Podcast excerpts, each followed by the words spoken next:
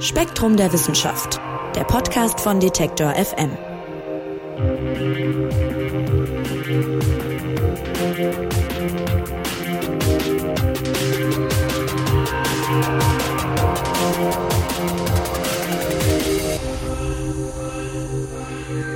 Hallo und herzlich willkommen. Mein Name ist Marc Zimmer und ihr hört den Spektrum Podcast von Detektor FM und Spektrum der Wissenschaft. Schön, dass ihr dabei seid. Auf der Erde, da gibt es rund acht Millionen Tier- und Pflanzenarten, die wir bisher kennen. Und rund eine Million davon ist vom Aussterben bedroht. Also eine von acht Arten. Und dabei geht's wirklich nur um die nahe Zukunft. Also es ist jetzt noch gar nicht die Rede davon, was da in den nächsten Jahrzehnten noch an gefährdeten Arten auf uns zukommt. Ihr habt vielleicht in den letzten Jahren öfter mal was vom Insektensterben gehört, das war viel in den Medien, aber auch in den Regenwäldern zum Beispiel oder in Korallenriffen sterben wirklich tagtäglich Arten aus. Und das hat verschiedene Gründe, viele davon haben aber was mit uns Menschen zu tun und was oft vergessen wird, wenn immer mehr Tier- und Pflanzenarten aussterben, dann wird sich das auch auf uns Menschen drastisch auswirken. Und das aktuelle Spektrum-Magazin widmet sich deshalb in einem Schwerpunkt der Artenvielfalt oder wie Fachleute sagen, Biodiversität. Und hier im Podcast wird uns Chefredakteur Daniel Lingenhöhl das Thema näher bringen. Hallo Daniel. Hallo Marc. Daniel, wenn man so einen Podcast zusammen macht, dann bespricht man ja vorher so ein bisschen, worum es gehen könnte und so weiter. Und da hast du mir im Vorfeld bereits verraten, dass das Thema Artenvielfalt wirklich bei dir eine Herzensangelegenheit ist. Also unabhängig von der aktuellen Ausgabe von Spektrum der Wissenschaft beschäftigst du dich eigentlich seit Jahren damit. Ja, das stimmt. Also tatsächlich schon seit dem Kindergartenalter. Ich war schon als kleines Kind unheimlich fasziniert vom tropischen Regenwald und den ganzen äh, Lebewesen, die es dort gibt. Das zog sich dann auch durch die Schule. Also ich war natürlich in der, in der Umwelt AG und als ich dann äh, später zu studieren begonnen habe, äh, Geowissenschaften, war Biodiversität auch ein Schwerpunkt meines Studiums. Ich habe dann auch meine beiden Abschlussarbeiten zu dem Thema gemacht. Einmal zu der Vielfalt von Wildkräutern in, in Mexiko und äh, die Doktorarbeit ging dann über die Artenvielfalt und wie sie sich verändert in den Cinque Terre in Italien. Und seit ich Journalist bin, schreibe ich also auch regelmäßig über, über Artenvielfalt und ich bin auch privat weiter dran interessiert. Also ich bin äh, Hobbyornithologe, äh, nutze meine Freizeit, um, um Vögel zu beobachten, dank verschiedener Bestimmungs-Apps. Äh, habe ich auch Interesse an, an der Pflanzenwelt wieder ein bisschen gewonnen und äh, wir haben jetzt seit diesem Jahr äh, als Familie eine alte Steuerobstwiese gepachtet die wir im, im Sinne von möglichst hoher Artenvielfalt äh, dann auch äh, bewirtschaften wollen. Also sprich, möglichst viele äh, Pflanzenarten dort äh, haben, also eine artenreiche Wiese. Letztes Wochenende habe ich einen Tümpel angelegt, um dass wir dort dann Amphibien bekommen und, und dergleichen mehr. Okay, also man hört schon raus, du steckst knietief drin im, im Thema Artenvielfalt. Absolut, ja. Also ich habe ich hab zu Hause auch eine riesige, äh, für, für meine Verhältnisse, äh, riesige Bibliothek mit, mit allerlei Literatur dazu. Also ich, ich lese eigentlich auch regelmäßig dazu und ja, also es ist wirklich so eine Herzensangelegenheit. Okay. Und jetzt im Heft äh, startet ihr den Schwerpunkt mit einem, so nennt ihr es, Manifest. Und das klingt ja gleich erstmal drastisch, das klingt nach Artenschützer aller Länder, vereinigt euch so ein bisschen. Ähm, ist denn die Lage so ernst? Also welche Dimension hat da aktuell das Artensterben? Ja, also man untertreibt sich ja nicht, wenn man sagt, dass die, die Lage tatsächlich dramatisch ist. Also es, es gibt eine eine Karikatur, die, die äh, zeichnet es wirklich auch eindrücklich nach. Ja? Also da sind äh, Menschen an dem Strand und dann baut sich vor ihnen so eine erste Tsunami-Welle auf. Das ist die, die Covid-Epidemie und die wird dann schon bald eingeholt von einer, von einer zweiten, höheren Tsunami-Welle. Das ist äh, der Klimawandel und, und die dritte Welle, die dann nochmal größer ist, ist dann die Biodiversitätskrise. Denn wenn Arten aussterben, ist das für immer, ja, also die, die sind dann verloren, ihre, ihre genetische Vielfalt ist, ist verloren gegangen und nach heutigen Mitteln, Methoden haben wir auch, auch äh, keine Möglichkeit, so eine Art quasi wiederzubeleben. Ja, das ist, das ist Jurassic Park, das ist äh, ferne Zukunftsmusik. Wenn, wenn Arten weg sind, sind sie weg. Ja, und, und mit dem Verlust der Arten äh, verlieren wir natürlich auch viele Ökosystemzusammenhänge, viele, viele Funktionen, die diese Arten im Ökosystem einnehmen, ja, also bis hin zu einem Zusammenbruch an, an Ökosystemen, die dann ihre Leistungen nicht mehr erfüllen können. Also sprich äh, Leistungen, von denen, auf die wir angewiesen sind, ja, äh, sauberes Wasser, Kinderstube von Fischen zum Beispiel, die wir dann später vielleicht fangen wollen, Medizinprodukte dergleichen mehr. Ja, und äh, du hattest ja gesagt, also ungefähr ähm, ein Achtel aller bekannten Arten gilt als vom Aussterben bedroht. Ja, und das sind natürlich äh, Dimensionen, ja, die, die sind, die, die gab es in der Erdgeschichte nur selten. Also das, es gab Massenaussterben in der Vergangenheit, ja, aber dieses Massenaussterben wird von, von uns Menschen verursacht. Ja, du hast gerade gesagt, Menschen gemacht. Wie schaffen wir es denn, so viel Schaden anzurichten? Also was sind konkret die Ursachen? An vorderster Stelle steht natürlich die Zerstörung von Lebensräumen, ja, durch Abholzung, durch Brandrodung, ähm, durch Verschmutzung, auch durch Überfischung dergleichen mehr. Also das ist mit Abstand die, die, die größte und, und wichtigste Ursache für das Artensterben. Ja, also es, es gibt äh, von bestimmten Ökosystemen wirklich nur noch äh, Restflecken, ja, der atlantische Regenwald in Südamerika oder die tropischen Regenwälder in Indonesien, in Westafrika. Ähm, auch mediterrane Lebensräume sind, sind stark bedroht. Also das, was wir halt am Mittelmeer kennen, ja, sowas gibt's in, in Westaustralien und in Südafrika auch und wurde dort auf, auf Restlebensräume im Prinzip verringert. Aber es spielen natürlich auch noch andere Faktoren eine große Rolle. Viele Arten sind beispielsweise bedroht, weil wir sie überjagen, beispielsweise Elfenbeinhandel, Nashornhandel oder in Südasien, ganz Südostasien ganz aktuell ähm, sind die sogenannten stillen Wälder. Ja, also auf Java gibt's mittlerweile mehr Vögel in Käfigen als dort in den Wäldern.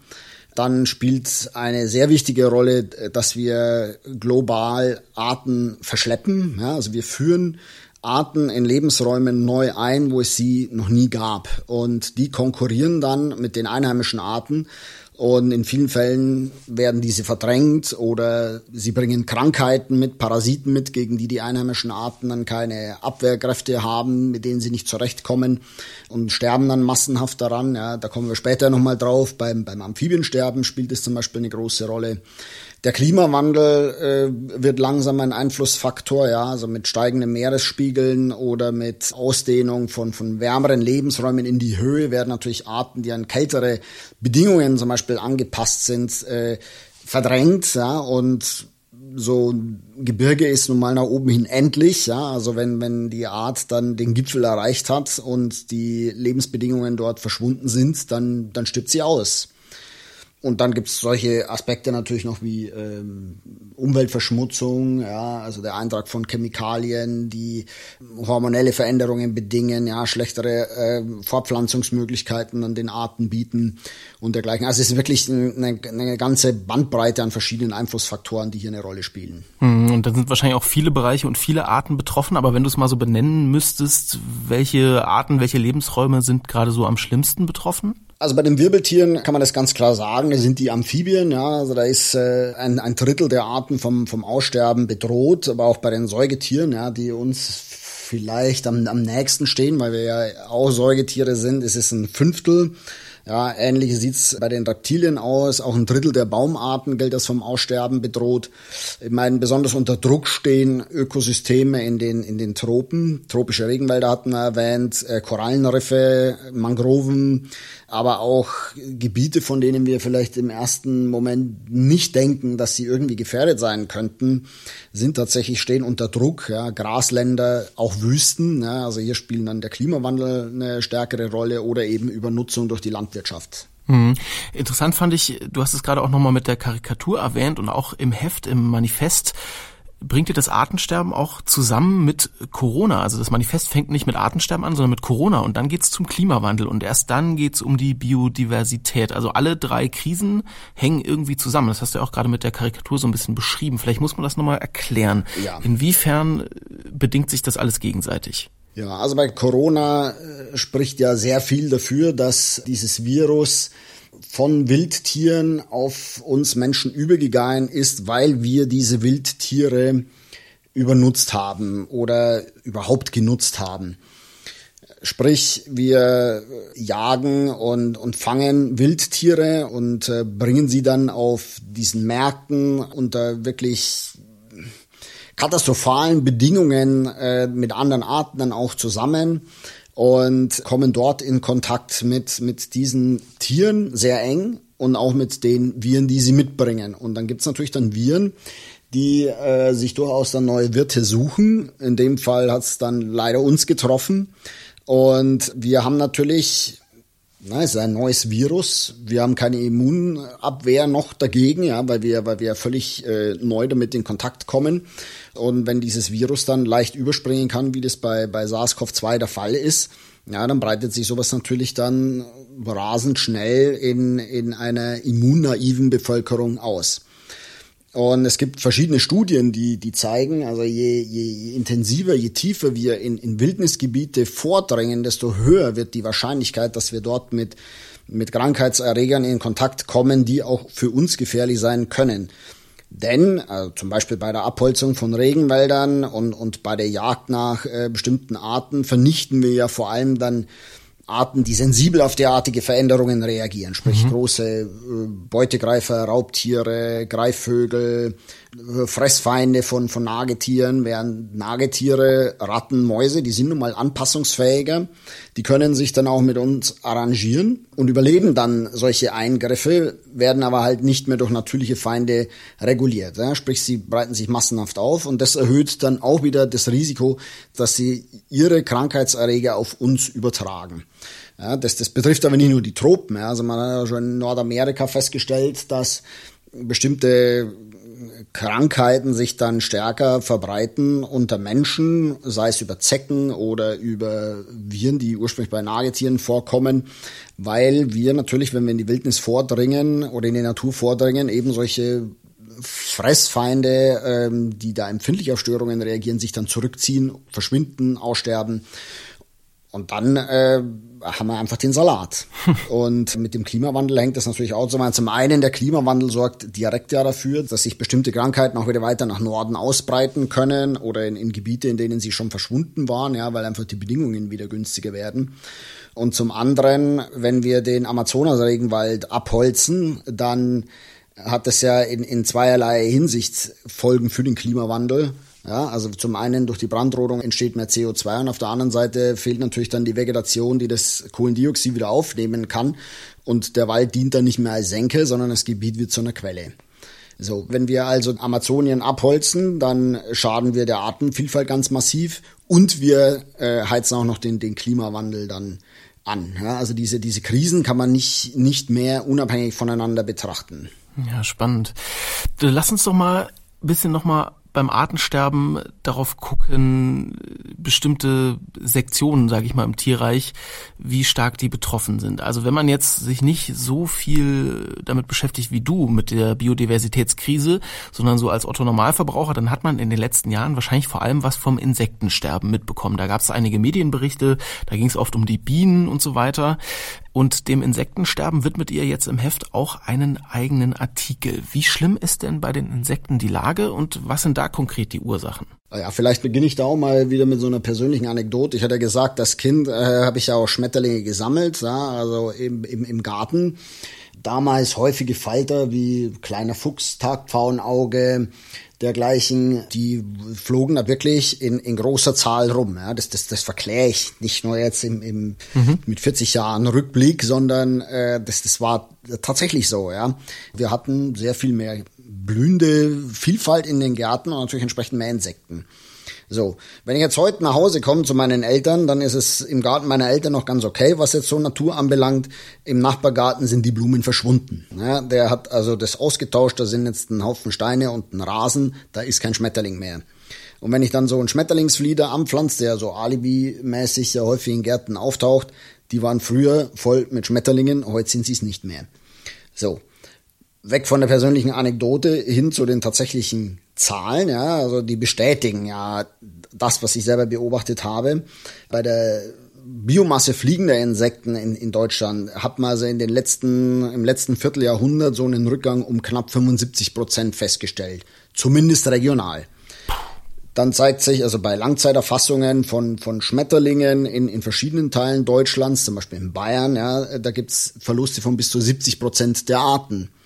Ja, also auch hier, ne, wir haben also viele Arten verloren, die vor Jahrzehnten hier noch heimisch waren. Ja. Ähnlich bei den Wildbienen, also knapp die Hälfte der, der 560 heimischen Arten zeigt Rückgänge und so weiter und so fort. Ja, Wahnsinn. Ja, also das, das sind wirklich ähm, dramatische Zahlen und das, und das betrifft jetzt Gebiete, die sind relativ gut untersucht. In den Tropen findet man weniger Langzeitstudien, ja, aber auch dort gibt es sie vereinzelt und auch die zeigen teilweise dramatische Rückgänge, ja, bei, bei Nachtfaltern zum Beispiel oder indirekt, ja, indem man in, in eigentlich unberührten Gebieten im Regenwald bemerkt, dass verschiedene sogenannte Gilden, also ähm, Klassen an, an, an Vögeln äh, verschwinden oder seltener werden, ja, die sehr stark auf bestimmte Insekten angewiesen sind. Das heißt also, selbst in den Gebieten verschwinden die Insekten. Ja, und, und dafür gibt's also verschiedene Ursachen.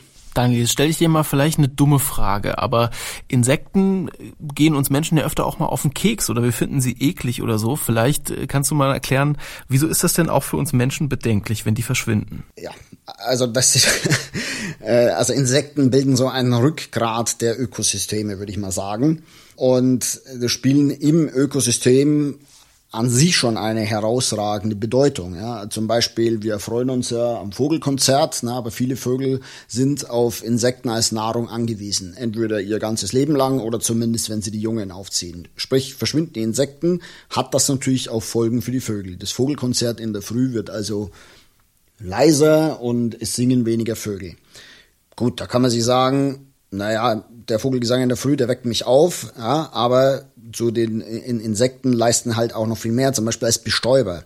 Ja, man hat mal ausgerechnet, dass ähm, allein in, im Jahr 2005, ja, also gab es so eine Hochrechnung, äh, schätzt man, dass 150 Milliarden Euro allein durch Bestäuber erwirtschaftet werden, weil sie sehr viele Kulturpflanzen bestäuben, die wir für unsere Ernährung als wichtig erachten. Ja, vor allem Obstsorten, bestimmte Gemüsepflanzen und so weiter. Ohne Bestäuber sinken die Erträge. Es gibt in China ein Gebiet, das ist vielleicht schon bekannt, ja, dort hat man also großflächig Insektizide in der Vergangenheit eingesetzt und damit also auch großflächig unter den Insekten aufgeräumt. Die Bestäuber sind da fast völlig verschwunden und man setzt nicht mehr jetzt nur dann auf extra herangekarrte Bienenvölker, um dort zu bestäuben, sondern man muss es teilweise wirklich per Hand machen, ja, und das kostet natürlich dann Geld. Dann sind Insekten auch äh, sehr wichtig, um Abfälle in der Natur abzubauen, ja, also sprich tote Tiere, herabgefallenes Laub, ja, verrottetes Gemüse etc. Da leisten also Insekten wirklich einen erklecklichen, noch nicht wirklich quantifizierten Betrag. Also man kann das noch nicht in, in, in marktwirtschaftlichen Preisen so nennen, ja, aber man kann sich vorstellen, wenn jetzt die Aasfresser zum Beispiel ausfallen, dann haben wir über kurz oder lang ein massives Problem ja, mit äh, in, in der Landschaft tot herumliegenden Tieren. Also Insekten sind sehr wichtig für uns Menschen und das gilt auch für die Artenvielfalt so im Allgemeinen. Ihr schreibt sogar im Magazin, lebenswichtig sei das Ganze für uns Menschen. Vielleicht muss man das nochmal verdeutlichen. Also warum kommt uns eine reiche Artenvielfalt zugute oder umgekehrt gefragt, inwiefern wird uns das Artensterben treffen? Ja, also ich meine, Ökosysteme und vor allem artenreiche Ökosysteme leisten ja wirklich wichtige Funktionen. Zum Beispiel Korallenriffe oder Mangroven bewahren Küsten vor schweren Sturmfluten. Ja, die bremsen Sturmfluten, die, die, die bremsen Stürme an sich. Wenn sie verschwinden, dann richten Sturmfluten auch größere Schäden an. Ja, und dann sterben dadurch dann auch deutlich mehr Menschen. Das hat man zum Beispiel gesehen bei dem verheerenden Tsunami 2004. Da wurden bestimmte Küstengebiete schwer getroffen, ja, die vorher ihre Mangroven abgeholzt hatten, während relativ benachbarte Gebiete mit intakten Mangroven deutlich weniger stark getroffen werden. Ja. Die Mangroven haben quasi dieses Hochwasser gepuffert. Ja. Auf der anderen Seite sind Mangroven auch die Kinderstube von vielen Fischarten, die wir zu unserer Ernährung dann auf dem Meer draußen fangen. Verschwinden die Mangroven, verschwinden auch die Fische. Ergo hat man weniger Fischereierträge und, und das wiederum beeinflusst, beeinträchtigt dann auch wieder die Ernährung vieler Menschen, ja, weil eine wichtige Proteinquelle wegfällt. Regenwälder hatte ich, hatten wir auch schon jetzt mehrfach erwähnt, ja, also Regenwälder wie der, wie der Amazonas oder wie im Kongo-Becken, die erzeugen teilweise ihr eigenes Klima, ja, also sie verdunsten große Mengen Wasser, das dann als Regen in anderen Gebieten wieder herunterfällt. Und über diese, über den Ferntransport von diesem, von dieser Luftfeuchtigkeit werden dann auch Gebiete mit, mit Niederschlägen versorgt. Ja? Und wenn, wenn dieser, wenn dieser Prozess lahmt oder komplett ausfällt, weil man den Wald vernichtet, dann sinken dort die, die, die Niederschläge und damit dann auch die Ernteerträge. Also sowas beobachtet man teilweise jetzt schon in, in Südamerika, wo also teilweise dann also die Dürren stärker ausfallen, ja, weil, weil einfach dieser, dieser Ferntransport der, der Feuchtigkeit fehlt. Und das müssen wir uns vergegenwärtigen. Ja? Ohne, ohne diese ökosystemaren Leistungen bekommen wir Probleme in der Ernährung, in der Medizin, bei der Vorsorge von, von Naturkatastrophen und noch viel mehr. Jetzt waren in den letzten Jahren auch die Amphibien besonders betroffen, das hast du gerade schon mal kurz erwähnt, und auch denen widmet ihr einen eigenen Artikel. Abgesang der Frösche heißt der. Inwiefern sind denn Amphibien jetzt besonders betroffen und woran liegt's hier? Also sind das die gleichen Ursachen wie beispielsweise bei den Insekten? Teilweise. Also teilweise in, in dem Sinne, dass natürlich äh, Lebensraumzerstörung sowohl Insekten beeinträchtigt als auch Amphibien. Bei Amphibien kommt aber noch ein zweiter Punkt hinzu. Wir haben es dort mit einer globalen Pilzplage zu tun, also ein sogenannter Hydridpilz. Der wurde durch den Tierhandel irgendwann in den frühen 1930er, 1950er Jahren im Prinzip weltweit verschleppt und hat sich dann, hat sich dann ausgebreitet. Und als neuer Erreger trifft er dann auf Arten, die sich an diesen nicht im Laufe der Evolution anpassen konnten und können dann von ihrem Immunsystem her dem nichts entgegenstellen. Ja, und, und dann sterben sie aus. Das wird dann teilweise noch verschärft durch andere Stressfaktoren, sprich Pestizideintrag in der Umwelt, ja, oder äh, durch den Klimawandel, ja, wenn wenn wenn äh, da bestimmte, also nebelfeuchte Bedingungen seltener werden und so, an die die Arten angepasst sind, ja, und, und, und solche Stressfaktoren schwächen das Immunsystem dann zusätzlich. Und da hat so ein Virus, äh, Entschuldigung, in dem Fall eine Pilzinfektion ein, ein leichteres Spiel.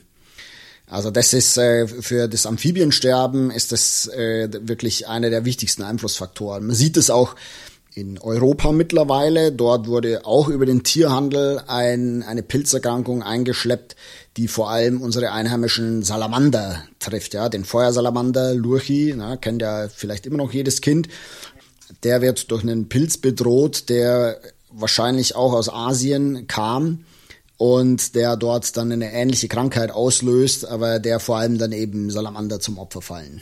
Daniel, jetzt sagst du, du beschäftigst dich eigentlich schon seit Kindertagen mit dem Thema und das Problem Artensterben, das ist ja auch schon lange bekannt. Und du sagst, es ist auch noch schlimmer geworden in den letzten Jahren. Da muss man sich ja schon fragen, warum denn? Also warum ist da noch nichts passiert, um das aufzuhalten? Ich nehme an, es gibt ja schon globale Artenschutzabkommen und sowas. Ja, also ganz bekannt ist das äh, Rio-Abkommen, also das Übereinkommen über die biologische Vielfalt. Die wurde äh, 1992 auf der Konferenz in Rio verfasst und trat dann 1993 dann in, in Kraft. Dann gibt's auch das sogenannte Nagoya-Protokoll, das ist so ein Nachfolgeprotokoll zu dieser Biodiversitätskonvention. Ich meine, es ist ähnlich wie beim Klimaschutz auf solchen Konferenzen werden immer hehre Worte verloren, dass man doch bis 2020, das ist auch schon rum, äh, das Artensterben aufhalten oder zumindest reduzieren möchte oder dass man bestimmte Ökosysteme wieder herstellen möchte, renaturieren möchte etc. oder dass man so und so viel Prozent der Erdoberfläche und der Meere unter Schutz stellt. Das ist der Wunsch, das Ziel und die Realität sieht aber völlig anders aus, weil natürlich Naturschutz mit anderen Interessensfaktoren massiv konkurriert. Ja, sprich, wir sehen das in, in Brasilien jetzt sehr deutlich, wenn in Naturschutzgebieten auch wertvolle Rohstoffe liegen, zum Beispiel Gold, ja, dann ist so ein Schutzstatus auf dem Papier vorhanden, wird aber in der Wirklichkeit dann ignoriert, ja, also teilweise illegal, indem dort dann Goldsucher in, in so ein Schutzgebiet dann eindrängen und dort dann illegal nach Gold schürfen mit den entsprechenden Verwüstungen. Oder, nochmal Stichwort Brasilien, die Regierung versucht, entsprechende Gesetze aufzuweichen oder abzuschaffen, um den Schutzstatus dann schleifen zu können, damit man an diese Rohstoffe herankommt. Ja, oder man sagt, okay, hier steht ein Nationalpark jetzt äh, einem Straßenbauprojekt im Weg. Na, da können wir doch jetzt hier mal gucken, vielleicht schreiben wir den Schutzstatus ein bisschen um, dann kann man die Straße durchbauen. Der Tierhandel, der weltweite, der gehört also wirklich, der illegale Tierhandel, der gehört also wirklich zu den, zu den größten illegalen Einnahmezweigen. Ich glaube sogar ist unter den Top 3 nach Drogen und ähm, Menschenhandel. Da sind enorme Gelder im, im, im Umlauf ja, und äh, es ist natürlich dann sehr lukrativ, Nashörner zum Beispiel zu schießen, um das Horn in Ostasien zu verkaufen, weil man dort denkt, dass geriebenes Nashorn gegen Krebs hilft. Ja, das sind, also, das sind so Mythen im Spiel, gegen die man relativ wenig dann tun kann. Ich meine, ähm, wir haben jetzt natürlich jetzt viel über Untergang und Artensterben und so weiter geredet. Es ist natürlich schon so, ja. Also es gibt natürlich auch viele positive Entwicklungen, das darf man auch nicht verschweigen. Ja. Costa Rica ist so ein Beispiel. Das galt vor in den 80er Jahren so als Musterbeispiel für ein tropisches Land, das seine Regenwälder gnadenlos abholzt. Und äh, dort hat sich die Waldfläche mittlerweile wieder auf 60 Prozent des, des, des Landes äh, ausgedehnt. Ja? Also das ist so ein Musterbeispiel für, für eine Nation, ja, die zum Beispiel mit, mit, mit Naturtourismus äh, sehr viel mehr Geld mittlerweile erwirtschaftet als mit, mit Landwirtschaft vorher. Ja, und das sollten wir vielleicht auch zum Schluss nochmal festhalten. Also man könnte ja, nach allem, was du jetzt erzählt hast, der Klimawandel beschleunigt das Artensterben noch weiter. Es gibt politische Bekenntnisse, aber die bringen nichts. Da könnte man ja in so eine Art Hoffnungslosigkeit verfallen. Aber zu dem Schluss kommt ja auch im Spektrum-Magazin, es gibt noch Hoffnung. Und es gibt auch noch die Zeit, was zu retten. Es stellt sich natürlich die Frage, was muss denn geschehen? Und wer muss aus deiner Sicht vielleicht handeln? Absolut. Also ich meine, an erster Stelle muss, muss die Politik handeln. Ja, also in meinen Augen kann man nicht über ein Abkommen mit den südamerikanischen Staaten verhandeln und, und Freihandel dort eröffnen, ohne dass man dort Umweltaspekte verstärkt berücksichtigt. Ja, wenn wir den Amazonasregenwald verlieren, dann können wir den kompletten Klimaschutz in die Tonne kloppen. Ja, also das, das macht dann keinen Sinn mehr. Und deswegen kann man nicht äh, mit mit Regierungen verhandeln, ja, die also wirklich das Gegenteil von dem tun, was eigentlich nötig wäre, sprich den Wald schützen. Aber es kann auch jeder Einzelne was dazu tun. Ja, mein Fleischkonsum äh, steht da also wirklich an, an, an, an hoher Stelle, ja, weil, weil sehr viel äh, Landwirtschaft wird betrieben, um Fleisch zu erzeugen, ja, inklusive Futtermittelimporten aus äh, Südamerika, wofür dann dort wieder dann Regenwälder weichen müssen. Ja, oder man muss jetzt sich zu Hause nicht unbedingt dann einen Schrank aus Tropenholz oder so ins, ins Wohnzimmer stellen, äh, das dann zum Teil illegal aus Myanmar importiert wurde. Ja, oder man sollte natürlich auch bedenken, dass man nicht jetzt auf irgendeine Reptilienbörse geht und sich dort dann einfach oder nachzudenken ein Chamäleon kauft, das äh, vielleicht nicht aus einer Nachzucht stammt, sondern illegal importiert wurde. Ja, also da, da kann jeder seinen Beitrag auch persönlich leisten, ja, sprich weniger Fleisch essen, seinen Müll natürlich nicht in der Umwelt entsorgen, ja, vielleicht beim Reisen auch mal dran denken, dass man äh, dann vor Ort Naturschutzprojekte einfach anguckt und, und zeigt, hier ist ein Interesse vorhanden, ähm, die Menschen kommen, um sowas zu sehen. Ja, und natürlich empfiehlt sich immer auch ein bisschen Druck auf die Politik auszuüben, weil viele Sachen können wir tatsächlich nur lösen, wenn es, wenn es da global zu Gesetzen kommt oder zu, zu einem globalen Handeln kommt, ja, sprich den Schutz der Ökosysteme tatsächlich verwirklichen und nicht nur auf dem Papier stehen haben. Sagt Daniel Lingenhöhl, Chefredakteur von Spektrum der Wissenschaft, über das Artensterben und die Biodiversität. Und ich sag vielen Dank dir, lieber Daniel. Vielen Dank, Marc. Ja, und das Spektrum-Magazin mit diesem und vielen weiteren spannenden Themen aus der Welt der Wissenschaft, das gibt's jetzt überall zu kaufen, im Zeitschriftenhandel und online auf spektrum.de. Diesen Podcast sowie viele weitere Podcasts und auch die Streams von uns beim Podcast Radio Detektor FM, die könnt ihr übrigens auch in unserer App hören. Das geht ganz einfach. Im App Store oder bei Google Play einfach nach Detektor FM suchen und die App runterladen. Außerdem noch eine Bitte, abonniert doch den Spektrum Podcast gerne in eurem jeweiligen Podcast Player und empfehlt uns auch weiter. Das würde uns sehr freuen. Und das war's für diese Woche. Mein Name ist Marc Zimmer und ich sage vielen Dank euch fürs Zuhören. Macht's gut und bis nächste Woche. Spektrum der Wissenschaft, der Podcast von Detektor FM.